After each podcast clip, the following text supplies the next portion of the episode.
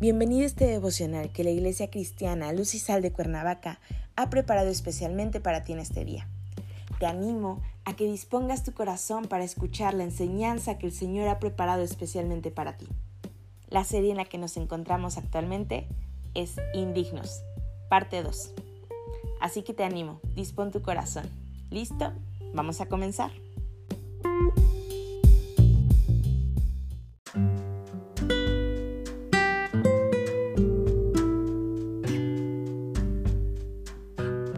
Hola, ¿qué tal? Es un gusto saludarte el día de hoy, bienvenido. Nuestro tema de hoy es Sara. Recuerda que estamos al final de nuestra serie Indignos 2, por lo que estamos recordando a personajes que ya estudiamos sobre las lecciones que podemos aprender de ellos. Hoy te voy a pedir que tomes tu Biblia y me acompañes a Primera de Pedro 3, versículo 9. La palabra de Dios dice, no devolviendo mal por mal, ni maldición por maldición sino por el contrario, bendiciendo, sabiendo que fuisteis llamados para que heredaseis bendición.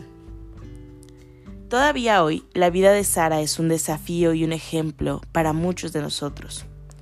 Su fe y obediencia son un testimonio permanente que ha atravesado tiempos y múltiples periodos históricos. Todos estamos llamados para vivir como coherederos del don de la vida que es dado por Dios. Sara recibió como herencia bendiciones en su vida. Y quisiera enlistarlas hoy para ti.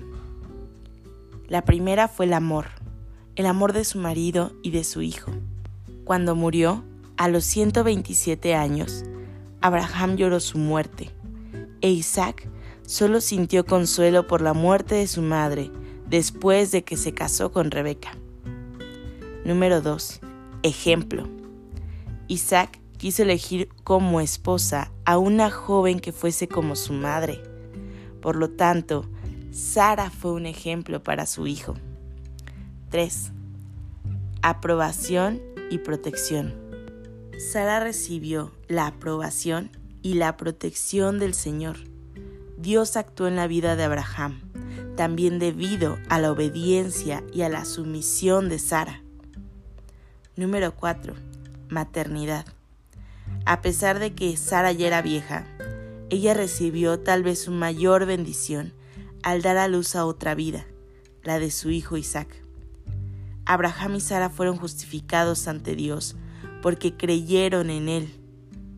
Nosotros somos justificados por la gracia a través de la fe. Es un regalo de Dios.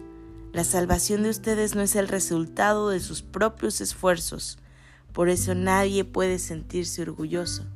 Recuerden, no por obras para que nadie se gloríe, sino por el precioso sacrificio de Jesús en la cruz.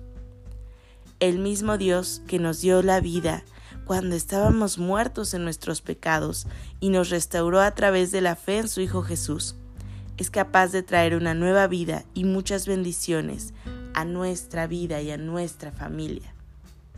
No te olvides del ejemplo de Sara, no te olvides de las lecciones de vida. Sara sí se cansó de esperar, pero también quiso restaurar su vida, pedir perdón a Dios y confiar en Él. Padre Celestial, en el nombre de Jesús, hoy te damos gracias Señor por este día, gracias porque tú eres maravilloso y bueno. Gracias Señor por todas tus bendiciones y todas tus maravillas. Señor, acompáñanos este día, sé tú con nosotros en todo momento, que nos aparte tu presencia de nuestro lado. Permítenos ver tus bendiciones en cada aspecto de nuestra vida, Señor, y poder reconocerte en cada segundo. En Cristo Jesús oramos. Amén.